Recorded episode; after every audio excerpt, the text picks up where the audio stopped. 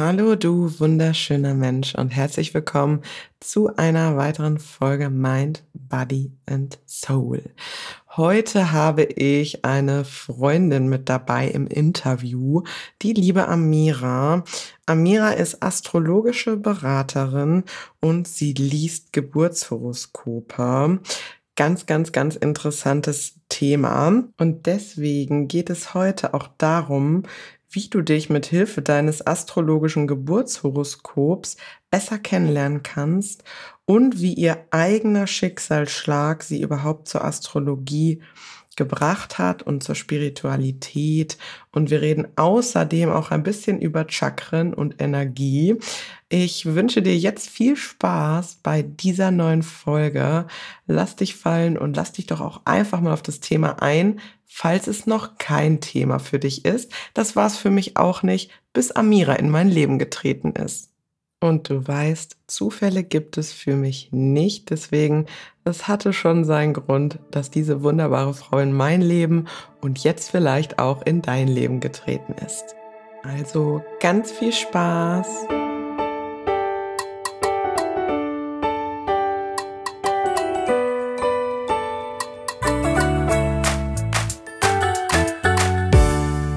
Liebe Amira, schön, dass du heute zu Gast in meinem Podcast bist. Ähm, die liebe Amira habe ich, naja, ich sage immer so schön, es gibt eigentlich gar keine Zufälle, kennengelernt durch eine Freundin, äh, die von der lieben Amira mal auf mich hingewiesen hat bei einem, ich glaube, es war ein Event von Tobias Beck und gesagt hat, ey, kennst du nicht die Ina? Die Ina, das ist eine Influencerin aus Bad Salzuflen.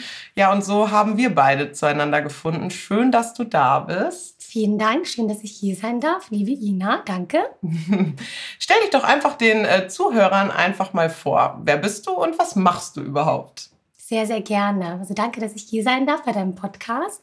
Ich bin die Amira und bin astrologische Beraterin, gebe astrologische Geburtshoroskop-Readings.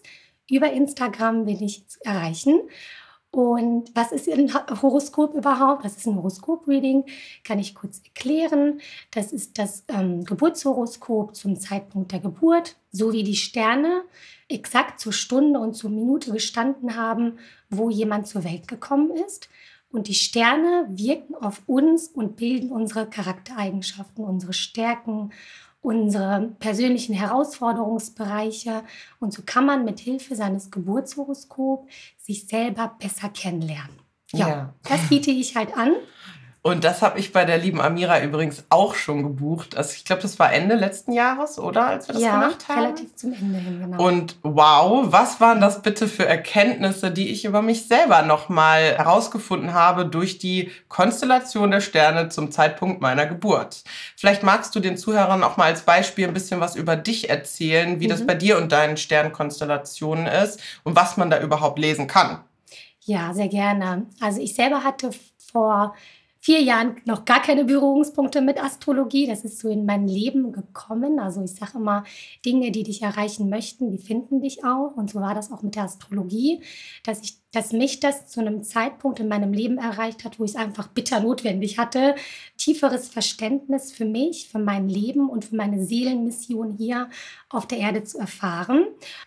Stopp, Amira, da muss ich einmal gerade zwischengrätschen, weil andere Menschen interessieren ja auch immer andere Stories. Was war denn dein Schicksalsschlag, warum du dann mal hingeguckt hast? Ja, also vorab, ich hatte vorher mit Spiritualität, Astrologie, sowas nichts am Hut. Das war so, ähm, hat sich so angebahnt, bevor das mit meinem Schicksalsschlag sozusagen gewesen ist, dass ich mich schon damit beschäftigt habe, aber nicht tiefer. Und dann ist es so gewesen, also ich bin Sternenmama. Ich weiß nicht, ob der Begriff ähm, jedem was sagt. Ich bin bei meinem zweiten Kind, also ich habe ja eine große Tochter schon damals gehabt und bin dann nochmal schwanger geworden und wir haben uns auf eine Geburt vorbereitet, auf ein neues Leben, das uns erreichen wird. Und dann habe ich drei Tage vor dem Entbindungstermin, also ich war hochschwanger, habe ich dann erfahren, dass mein Baby gestorben ist in meinem Bauch. Und ja, was soll man dazu sagen? Für mich ist da eine Welt zusammengebrochen. Mhm. Ich war am Tiefpunkt meines Lebens angelangt. Das ist jetzt inzwischen vier Jahre her. Deswegen kann ich da heute schon ein bisschen drüber sprechen. Aber ich ohne deine Energie, mhm. ne? Ich habe sofort Gänsehaut gekriegt. Ja, genau. ja, war natürlich erstmal ein Weltuntergang für mich, für meine mhm. Familie, für meine Angehörigen. Aber es war dann der Weg, wo ich dann mh, hm, entscheiden konnte, gebe ich jetzt auf, mhm. Verbitter ich jetzt mhm. und verurteile das Leben oder mache ich weiter und suche nach einem Sinn für mich weiterzumachen. Und mhm. das habe ich halt in Spiritualität gefunden. Ähm, natürlich in meiner Familie, bei meinen Freunden, Freundinnen, die mich dann unterstützt haben, aber auch sehr stark dieser Weg, ähm, nach dem Sinn des Lebens zu fragen, sich damit zu befassen. Und ähm, da war Astrologie mit ein Tool. Ich sage ja immer, es ist ein Tool-Werkzeug, wo ich mich besser verstanden habe, wo ich mein Leben besser verstehen konnte. Ja, danke für deine Ehrlichkeit. Wow.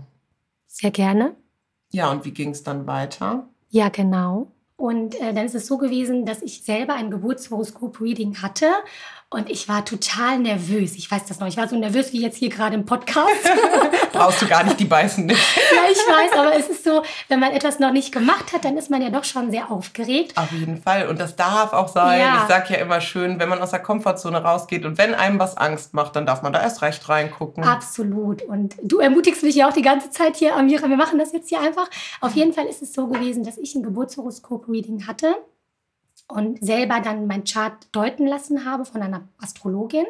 Und die hat mir dann Dinge über mich gesagt, wo ich dann gesagt habe, wow, krass. Also wie kann ein, eine Sternkonstellation zum Zeitpunkt der Geburt so treffsichere Aussagen machen über mich, über mein Leben, über meine Charaktereigenschaften, wie ich ticke, über mein Sternzeichen. Also man kennt ja in der Regel sein Sternzeichen. Wenn wir jetzt so in die Illustrierten gucken, Zeitschriften, dann sieht man ja sein Sternzeichen und kann sich manchmal damit identifizieren, manchmal weniger. So, und dann ist es aber bei einem Geburtshoroskop schon so, dass es ja viel, viel umfangreicher ist. Und bei mir ist es so, dass ich Sonne Fische bin. Und Fische ist so ein Zeichen, ja, was sehr sensitiv ist, was sehr feinfühlig ist, sich sehr gut in andere Menschen hineinversetzen kann und oftmals auch vielleicht die Energien der anderen Menschen sehr stark aufsaugen kann und dann dadurch auch natürlich die Lernaufgabe dann mit sich bringt, auch mal Grenzen zu schaffen und zu wissen, okay, so bis hierhin kann ich diesen Menschen nachempfinden, darüber hinaus leide ich ja nur mit. Also dieses Mitleiden in Mitgefühl zu entwickeln. Hm, vielleicht einmal kurz für die Zuhörer, du hast eben gesagt Sonnensternzeichen. Das ist das Geburtshoroskop, was wir alle haben, oder? Genau, das ist das Sternzeichen. Als Sternzeichen, ja. ja. Die Sonne, die zu dem Zeitpunkt dann äh, in diesem Zeichen gestanden hat. Und wir sind ja nicht nur unser Sternzeichen, deswegen das Geburtshoroskop. Wir haben Aszendenten.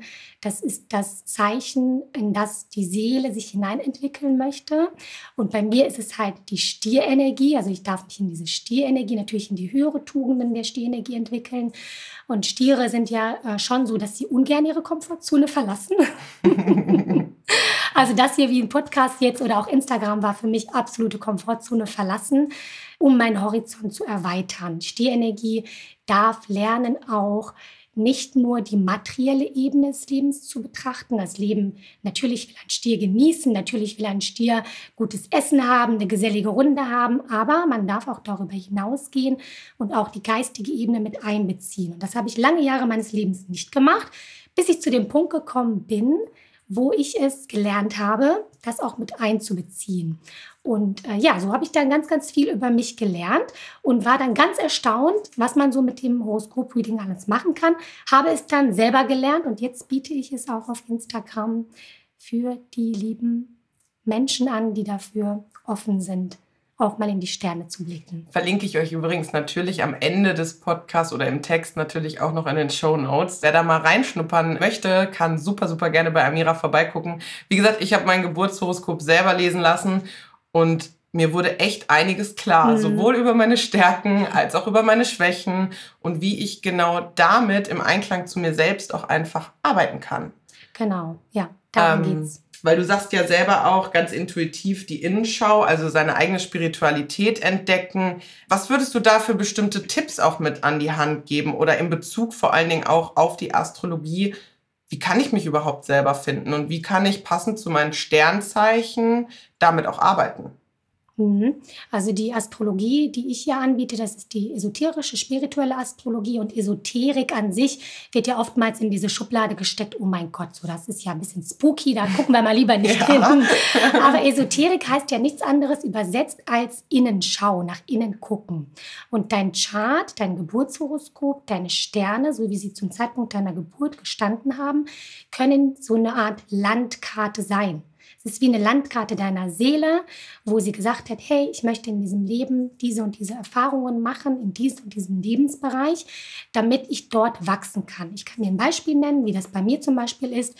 Mein Karma-Thema, also ich bespreche auch mit den Klientinnen und Klienten dann auch Karma, das haben wir bei dir ja auch gemacht. Mein Karma-Planet steht zum Beispiel im siebten Haus. Also Pluto ist der Planet für Karma, für Transformation, für Phönix aus der Asche, für die Wiedergeburt, wo wir durch vielleicht auch Leidensprozesse, vielleicht auch durch Schmerz wachsen dürfen. Bei mir ist es im siebten Haus. Und das siebte Haus in der Astrologie ist das Haus der Beziehung, also der partnerschaftlichen Beziehung, der eins zu eins Beziehungen, aber insbesondere auch natürlich mit dem eigenen Partner. Und so habe ich dann für mich gelernt, ah, okay, ich begegne mit meinem Partner, also mit meinem Partner, den ich habe, immer Themen, die mich zum Wachsen bringen. Die sollen mich nicht leiden lassen, sondern die sollen mich aus meiner Komfortzone herausholen, damit ich dort Wachstum erfahre ist mit Schmerz verbunden, natürlich. Wir haben auch unsere Themen durchgemacht, aber ich konnte das viel, viel besser nachvollziehen und verstehen, weil ich jetzt wusste, ah, okay, meine Seele hat sich das vorgenommen, das sind karmische Themen und das ist vielleicht auch karmischer Ballast. Jetzt gehen wir mal so richtig Vorleben, so noch mhm. so spiritueller, weil wir auch ähm, Themen aus unserem Vorleben natürlich mitnehmen. Wer ein Vorleben glaubt, man muss es nicht. Für ein Reading ist das nicht Voraussetzung, aber dass wir auch bestimmte Themen mitgenommen haben, die wir halt auch in diesem Leben bearbeiten möchten, um da auch in die höhere Bewusstseinsstufe zu gehen. Und verknüpft mit dem, jetzt nochmal zurück zu der Frage, verknüpft so als Tipp, kann ich dir immer den Rat geben, auf jeden Fall dich mit deinem Sternzeichen zu befassen. Wenn du merkst, mh, hm, mein Sternzeichen, das fühle ich jetzt nicht so, dann kann das sein, dass es durch bestimmte Planetenverbindungen dann auch eingeschränkt wird, das Prinzip des jeweiligen Zeichens. Auf jeden Fall ein Geburtshoroskop-Reading kann ich nur empfehlen. Ich selber biete auch so Kurzreadings an, wo man dann nur Sonne, Mond und Aszendenten bespricht. So hat man ein äh, großen Überblick über die Persönlichkeitsanteile, die man halt hat. Also man muss jetzt nicht in die große Richtung gehen mit Karma und so. Wenn man da nicht so daran interessiert ist, dann kann man auch nur das Kleine machen, wo man dann wirklich seine Persönlichkeitsanteile besser versteht. Man versteht sich einfach besser mhm. durch die Astrologie. Du hast ja eben schon gesagt, der Aszendent ist ja das, wo wir uns hineinentwickeln dürfen, mhm. sollen, wie auch immer man das jetzt betitelt. Was macht denn dann das Sonnensternzeichen und das Mondsternzeichen, was wir auch in uns haben, aus? Ja. Wofür steht das? Ja, das Sonnenzeichen ist das Zeichen, Zeichen, wie du ins Leben reingehst, dein Identitätsgefühl. Also du bist ja vom Sonnensternzeichen her, bist du Krebs. Nochmal, Krebs. Ja, genau. Krebs bist du ja, du bist ja sehr feinfühlig, sehr intuitiv, sehr auch mit der Familie verbunden. Krebse sind ein Wasserzeichen, unheimlich gefühlvoll. Das ist so dein Identitätsgefühl. Mhm. Passt. Ja. Der Mond ist so das weibliche Prinzip auch, steht für unsere Instinkte, für unsere mh, mm, instinktiven Verhaltensweisen, wie wir so aus dem Gefühl, Effekt heraus reagieren auf andere Menschen. Und das ist ein Zeichen, wo du Sicherheit darüber erfährst. Was gibt dir Sicherheit? Dein Mondzeichen zeigt dir zum Beispiel, angenommen, du hast deinen Mond im Stier, dann hast du ein Sicherheitsbedürfnis, ein Haus zu haben, einen Job zu haben. Dieses materielle Bedürfnis mhm. ist mit dem Mond im Stier natürlich stark mitgegeben, dass das ein Gefühl von Sicherheit dir vermittelt. Dein Aszendent wiederum, das kann man spüren, meistens ist es so, dass es, wenn man älter wird, dass man das mehr merkt. Das ist ja das Zeichen, wo du dich als Seele hineinentwickeln darfst. Und da sage ich auch immer in die höheren Tugenden, wir können die jeweiligen, also alle zwölf Tierkreiszeichen von Widder bis Fische, können wir auf einer niederen Ebene leben, dass wir jetzt angenommen, wir sind jetzt Widder, dass wir sehr aggressiv sind, dass wir so mit Ellbogen durch die Welt gehen und äh, nur unser Ding, nur unser Kopf durchsetzen möchten. Mm, wir können es aber auch auf einer Ebene leben, wo wir sagen, hey, ich bin Widder, ich habe diese Kraft, äh, vorne vorweg zu gehen, wie so ein Pionier, jemand, der wirklich Wege geht, wo keiner gegangen ist, und ich nehme die anderen Menschen mit. So kann man dann das jeweilige Zeichen immer auf einer niederen Ebene leben oder halt auf einer höheren Ebene. Ich habe jetzt zum Beispiel im Aszendenten die Jungfrau. Genau. Das ist ja auch so ein Beispiel für, wo du jetzt mal sagen kannst, was sagt mir das denn jetzt, dass ich Jungfrau bin vom Aszendenten her? Ja, die Jungfrau ist ein mentales Zeichen, sehr ähm, über den Kopf auch unterwegs im Leben, sehr auch darauf bedacht, immer äh, viel zu arbeiten, sehr fleißig, sehr äh, zielstrebig auch. Ups. die Jungfrau kann auch ein starkes Perfektionsbedürfnis mhm. mitbringen. Und da darf man sich immer bewusst machen, dass man diesen Anspruch an Perfektion, ich meine, den haben wir alle irgendwo mitgegeben und wir finden uns auch in allen Tierkreiszeichen immer so ein bisschen wieder, weil natürlich die jeweiligen Planeten und auch Verbindungen und in Häusern und so weiter und so fort. Für dich aber, dass du wirklich auch Acht auf dich gibst, immer wieder mal die Zeit für dich zu nehmen und Innenschau zu betreiben, dich mit deiner Seele zu verbinden. Die Jungfrau darf lernen, dass wir nicht nur Körper sind, sondern dass wir auch eine Seele haben und dass diese Seele auch gefüttert werden möchte, natürlich mit Zuwendung, mit Selbstliebe. Das sind alles so Dinge, wo die Jungfrau lernen und entwickeln darf. Und das ist ja das Interessante, weswegen ich auf jeden Fall auch so ein Geburtshoroskop-Reading an die Hand geben kann, weil du lernst dich ja viel, viel besser kennen mhm. und du weißt, wie kannst du mit deinen Stärken umgehen, wie kannst du mit deinen Schwächen aber auch umgehen und was brauchst du als einzelner Mensch wirklich, um so in deine Wahrhaftigkeit zu kommen und auch in deine volle Energie zu kommen und äh, alle Sternzeichen, die du so in dir hast, auch perfekt in dich zu integrieren. Genau. Oder? Ja, also es ist absolut. ja so. Wir hatten eben noch, weil wir sind vor der Podcastaufnahme spazieren gegangen und da hatten wir noch ein sehr interessantes Thema, wie ich finde, wo du auch total der Profi drin warst und ich selber so gemerkt habe, wow, krass, das ist ein Thema, wo du auch selber noch viel lernen möchtest. Das ist das Thema Chakren. Äh, Finde ich super, super genial. Vielleicht magst du da auch noch mal was von erzählen. Wir haben ja insgesamt sieben Stück, oder? Genau, ja, wir haben sieben Chakren. Chakren sind Energiezentren in unserem Körper und wir haben insgesamt ähm, sieben Hauptchakren, so nennt sich das. Das geht von Wurzelchakra, das fängt unten im ähm, Sitzbereich an, bis hin zum Kronenchakra, das geht dann bis oben an der Kopfspitze sozusagen. Und so ist es so, dass die Energiezentren Blockaden haben können, aber auch im Fluss sein können, wo wir dann merken, dass wir in unserer Kraft sind, dass wir unterstützt sind und dass wir in unserer Power sind. Und wenn wir Blockaden haben, angenommen, du hast jetzt irgendwie im Solarplexus-Bereich, das ist im Bauchbereich, oberhalb des Bauchnabels, da sitzt unser Solarplexus-Zentrum. Und wenn du da angestaute Emotionen hast, wie Wut, wie Frust, wie Neid, Eifersucht, sonst was, irgendwelche gestauten alten Emotionen, dann wirst du merken, dass du da nicht im Balance bist oder dass du da angestaute Energie hast, die nicht im Fluss ist und sich mit seinen Chakren immer wieder zu verbinden. Auch in Meditationen kann ich das empfehlen, die Farben der jeweiligen Chakren zu visualisieren, weil jedes Chakra hat eine eigene Farbe, die zu visualisieren und wirklich da immer wieder die Energiezentren freizuschalten, kann halt für ganz, ganz viel Wohlbefinden sorgen. Mhm.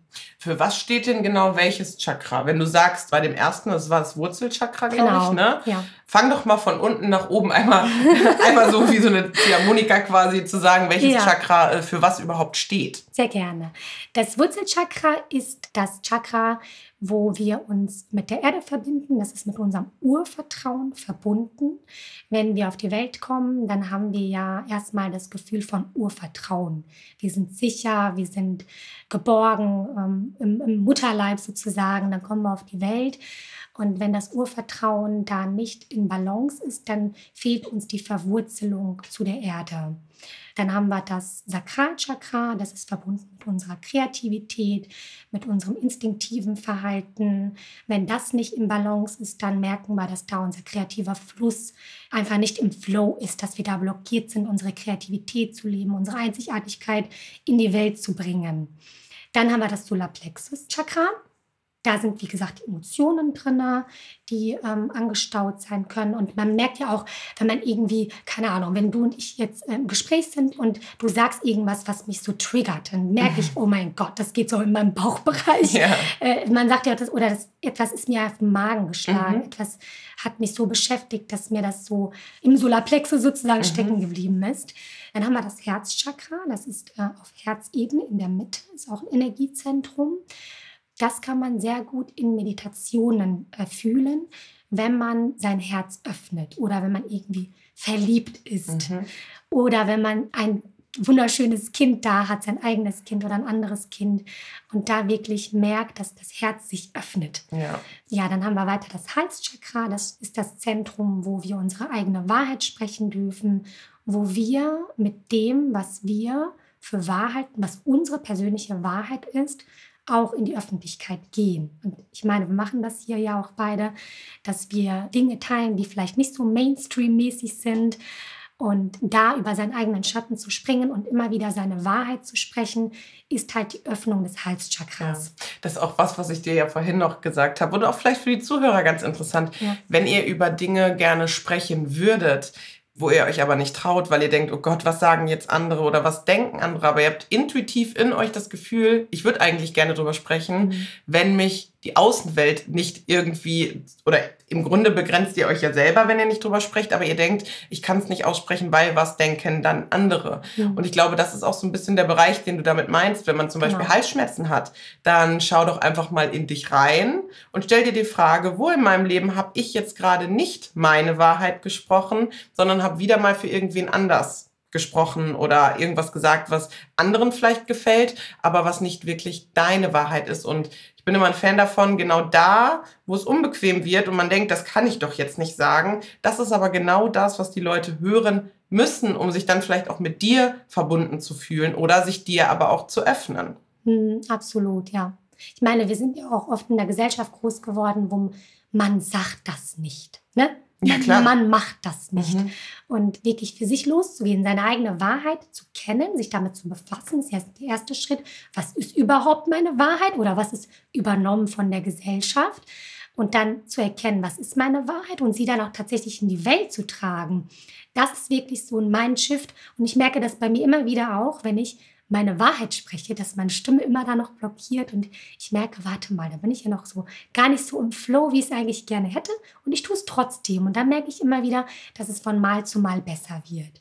Dann haben wir unser drittes Auge zwischen den äh, Augen, also zwischen den Augenbrauen sozusagen. Das ist das Chakra, wo wir uns, ja, jetzt wird super spirituell, wo wir uns mit den feinstofflichen Ebenen verbinden können wo wir sogar hellsichtig teilweise Dinge erkennen können.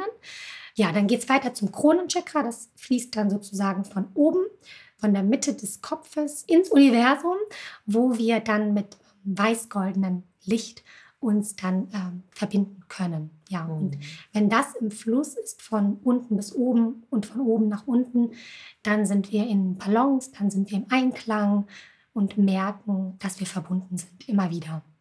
Richtig, richtig schön. Ja. Achtest du da bei dir selber auch drauf? Also wo, an welchen Stellen dein Körper reagiert, wenn du Tage hast, wo du gerade irgendwie merkst, irgendwie läuft alles gerade durcheinander? Mm, absolut, ja. Ich merke das doch. Ich merke das auch vor allem bei meinen Kindern super gut, wenn die Wutausbrüche haben mich da selber wieder in Balance zu bringen, weil ich merke, dass bei mir auch etwas aktiviert wird. Wenn mein Kind so richtig wütend wird und schreit. Ich habe einen zweijährigen Sohn und der kann schreien, wenn etwas nicht funktioniert, so wie er es haben möchte. Und dann merke ich, wenn der so richtig schreit, das aktiviert etwas in mir dann denke ich mir immer so, Amira, warte mal, warum aktiviert das gerade was in dir? Ist das vielleicht deine nicht ausgelebte Wut? Weil wir haben ja oft als Kinder jetzt äh, gehört gekriegt, lass das, hör auf zu schreien, schrei nicht, sei leise. Ne? Das hat man mhm. ja gehört. Und da wirklich dem Kind zu erlauben, diesen emotionalen Ausbruch zu haben, sich selber halten zu können, mhm. ist wirklich diese Challenge, wo ich dann selber merke, da wird gerade was aktiviert und dann versuche ich es mal über Atemtechniken ja. in Balance zu bringen. Ja, ja. Das ist sowieso, ich meine, ich habe selber keine Kinder, mhm. aber ich glaube, unsere Kinder sind auch unser größter Spiegel so ein Stück Absolut. weit, oder? Was unsere eigenen Themen noch so sind oder wo wir hingucken dürfen. Definitiv, ja. Ich selber kenne ja auch die Charts meiner Kinder. Ja. Ich kann viel, viel, viel besser mit denen umgehen. Mhm. Und das ganz, ganz Interessante ist, ich bin ja Sternzeichen Fische. Mhm. Meine Tochter ist Aszendent Jungfrau, so wie du. und das Witzige ist, Fische und Jungfrau, wenn man so ein bisschen sich mit Astrologie auskennt, sind das sich gegenüberliegende Zeichen, mhm. die sozusagen gegensätzlich sind. Das sind mhm. Gegensatzpaare. Die Jungfrau ist eher so praktisch veranlagt, wir machen jetzt und tun jetzt. Und Fische ist eher so, oh ja, wir lassen das mal auf uns zukommen. Mhm. Wir fließen mal mit dem Strom mit, ohne jeglichen äh, Widerstand. Und ich merke, dass meine Tochter mir ganz viele Themen spiegelt. Genauso ist mein Sohn extrem Fische betont. Mhm. Und da werde ich von ihm, das weiß ich jetzt schon, ganz viele Fische-Themen gespiegelt kriegen, wo ich dann noch hinschauen darf. Mhm. Und ich sage das auch immer in den Readings zu meinen Klientinnen und Klienten. Ich sage, eure Kinder spiegeln euch. Und wenn etwas nicht passt, wenn euer Kind euch herausfordert, dann guckt bei euch hin was könnte euch dieses Kind lehren? Mhm. Das ist ja sowieso so was, was ich grundsätzlich sage, unabhängig jetzt mal von der Astrologie oder nicht, dass diese zwischenmenschlichen Beziehungen, die wir haben, egal ob das die Kinder sind, ob das die Freunde, ob es die Familie, ob es der Partner ist, ja. im Grunde sind das alles unsere größten Spiegel. Ja. Weil da, wo wir reagieren und vielleicht wütend oder traurig oder keine Ahnung was werden, welche Emotion auch immer da hochkommt, ist es im Grunde immer etwas, was der andere uns gerade spiegelt. Was dürfen wir lernen? Wo dürfen wir noch hingucken? Mhm. Und ich glaube, da ist es auch gerade dieses Geburtshoroskop-Reading super interessant, auch für Partnerschaften oder zu wissen, wie tickt sein Partner eigentlich überhaupt oder warum reagiert der so, wie er reagiert? Mhm. Oder wie du sagst, eben bei den Kindern. Das finde ich super, super interessant, wenn man bei seinen Kindern auch weiß, ja, warum hat der denn jetzt diese Stärken oder diese Schwächen und genau darauf dann auch perfekt eingehen zu mhm. können, oder? Absolut, definitiv. Ja, auch bei meinem Partner war das für mich. Ich glaube, ich habe diesen Menschen, ich bin ja Ewigkeiten mit ihm verheiratet. Ich glaube, ich habe ihn richtig verstanden, als ich sein Geburtshoroskop verstanden habe. Ich habe diesen Menschen, er ist sehr Skorpion betont mhm. und Skorpione sind ja sehr tiefgründig. Die mhm. haben so mhm. eine Schwere, die sind, die wollen deep in die Themen eintauchen, die beschäftigen sich mit den Themen Tod, mit mit äh, mystischen Dingen außerhalb der Sphären und äh, haben auch so dieses Phönix aus der Asche-Prinzip.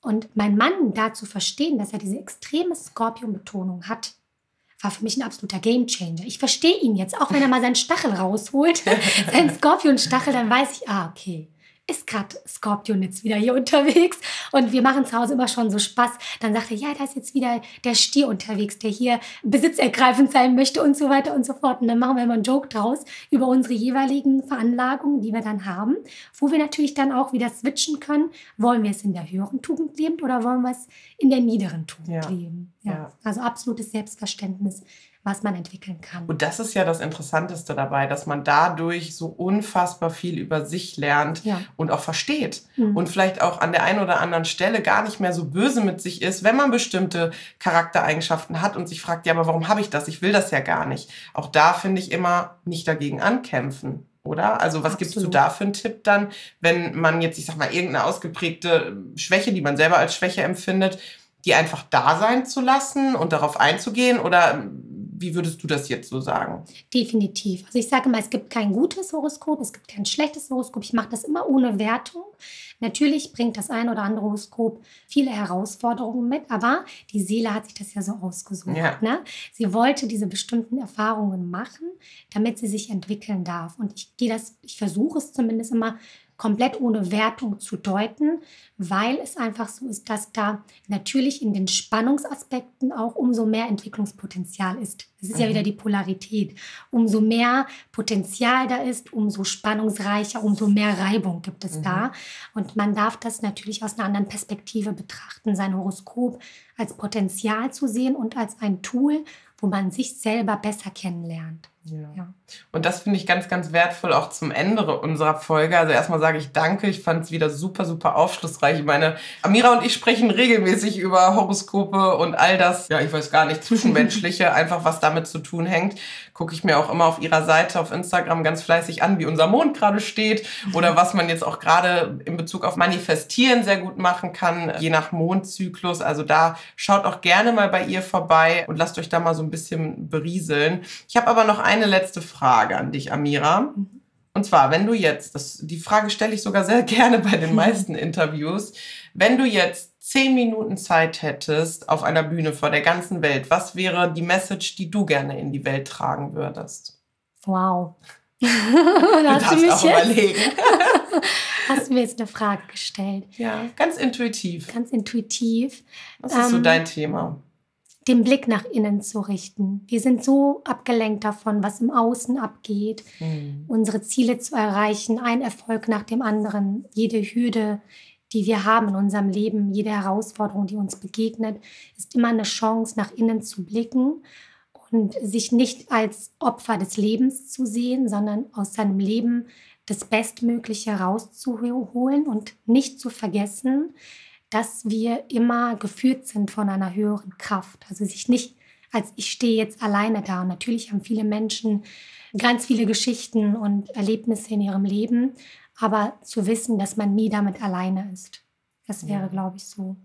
Ganz, ganz schön, ganz, ganz toller Schluss. Dann sage ich Danke. War gar nicht so schlimm, oder? Nein. Einfach mal, ich habe mal meine Freundin Amira aus der Komfortzone rausgeschubst.